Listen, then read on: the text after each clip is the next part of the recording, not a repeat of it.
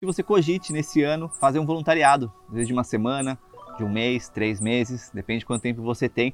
Eu acho que é uma forma de autoconhecimento, uma forma de olhar para você mesmo com alto amor, uma forma de você ganhar habilidades, você melhorar seu portfólio, muitas vezes um jeito de você economizar dinheiro na sua vida, dependendo do estilo de vida que você tem hoje, uma oportunidade de você ter mais contato com a terra, com a natureza, oportunidade de você entrar em contato com culturas, pessoas diferentes, muitas vezes indo perto da sua casa, muitas vezes uma viagem de ônibus.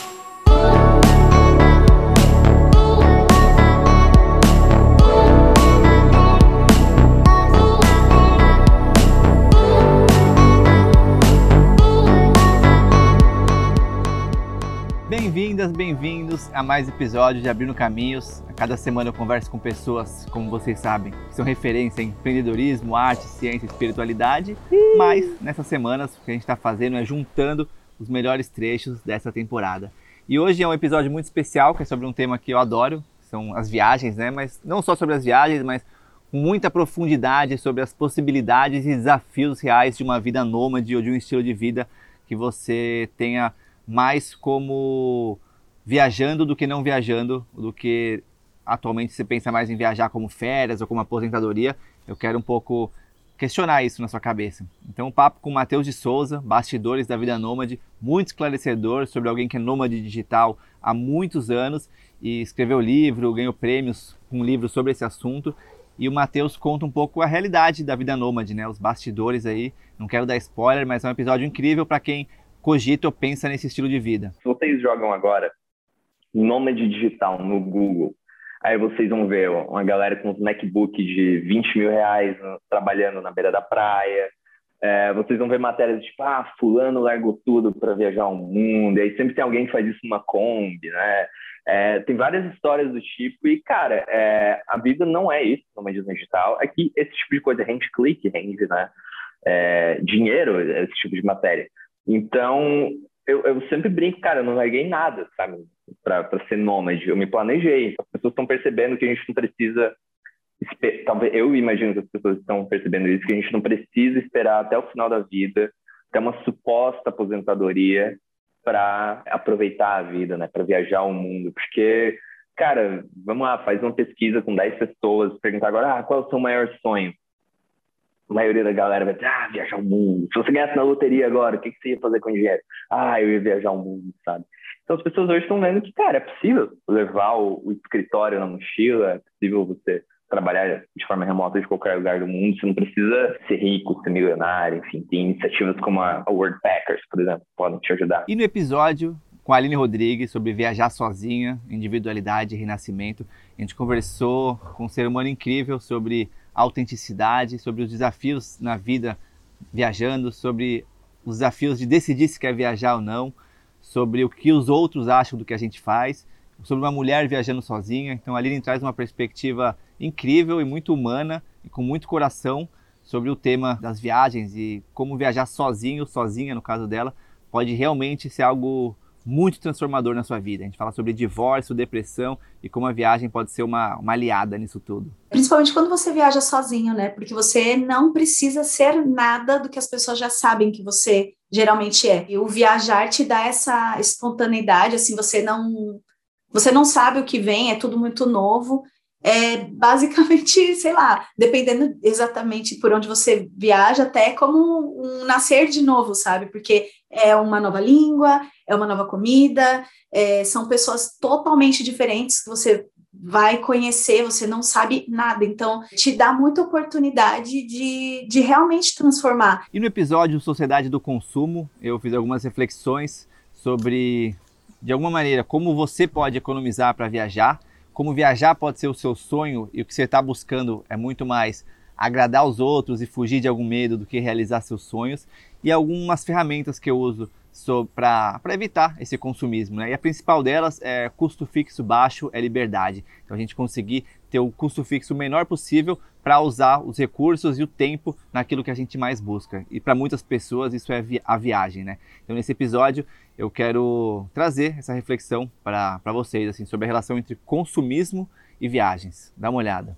Será que vale a pena investir seu tempo trabalhando para conseguir isso, né? Ou será que vale você usar esse dinheiro para outra coisa? Ou será que vale você não usar, não usar esse dinheiro e usar numa experiência?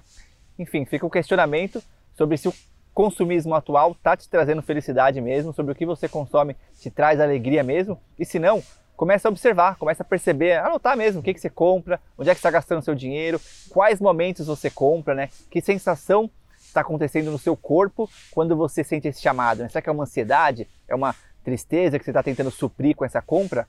Pelo menos se questione sobre se essa possibilidade existe mesmo, né? E sem culpar, sem apontar dedos para os desejos também, porque suprimir o desejo muitas vezes é o que acaba extravasando de um outro lado, né? Então, muitas vezes o consumismo ele é fruto de desejos reprimidos em outras áreas, né? Às vezes é trabalho, às vezes é relacionamento, enfim, tem várias coisas que, que podem ser.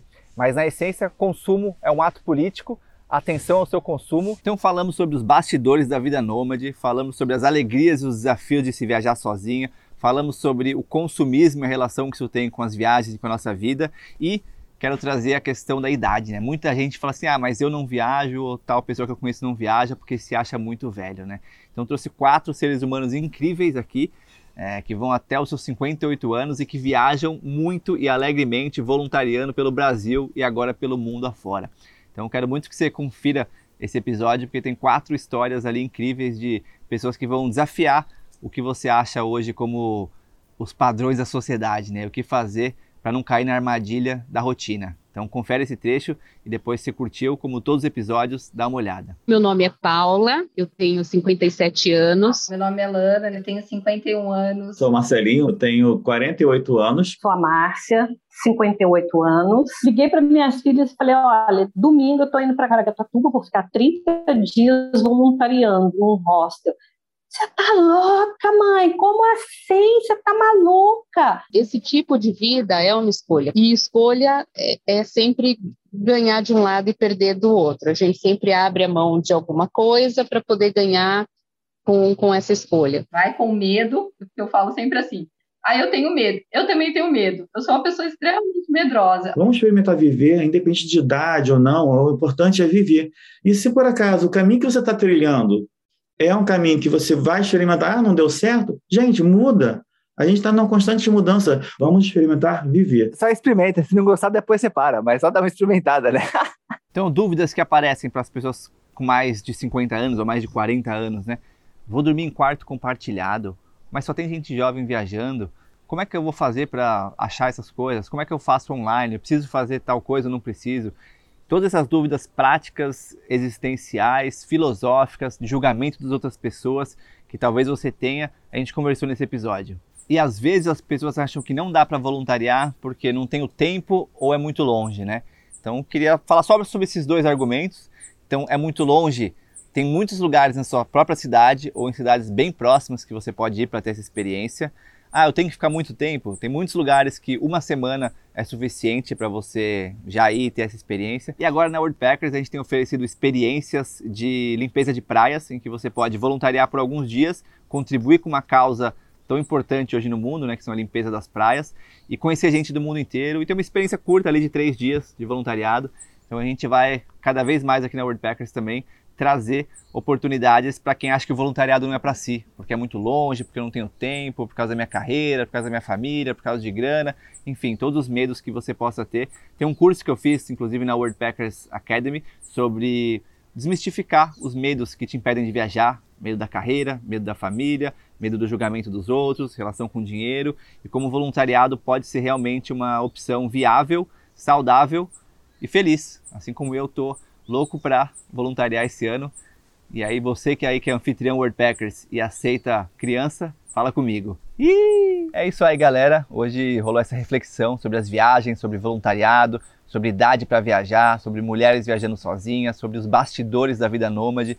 Espero que você tenha curtido. Para mim, viajar é uma forma de autoconhecimento, é uma forma de realizar sonhos e ao mesmo tempo se divertir, gastar pouco, conhecer gente, melhorar seu currículo, enfim, é, eu sou suspeito para falar, mas eu não vejo muita, muitos motivos para não voluntariar nesse ano, né? Então espero que você tenha um ano incrível e que você realmente coloque na sua agenda pensar sobre voluntariar. Não precisa colocar o voluntariado, mas pensar de fato, falar com quem já foi, ler experiências, ouvir esses episódios que a gente teve do Abrindo Caminhos e me contar depois o que, que te impede de voluntariar esse ano. Valeu, galera!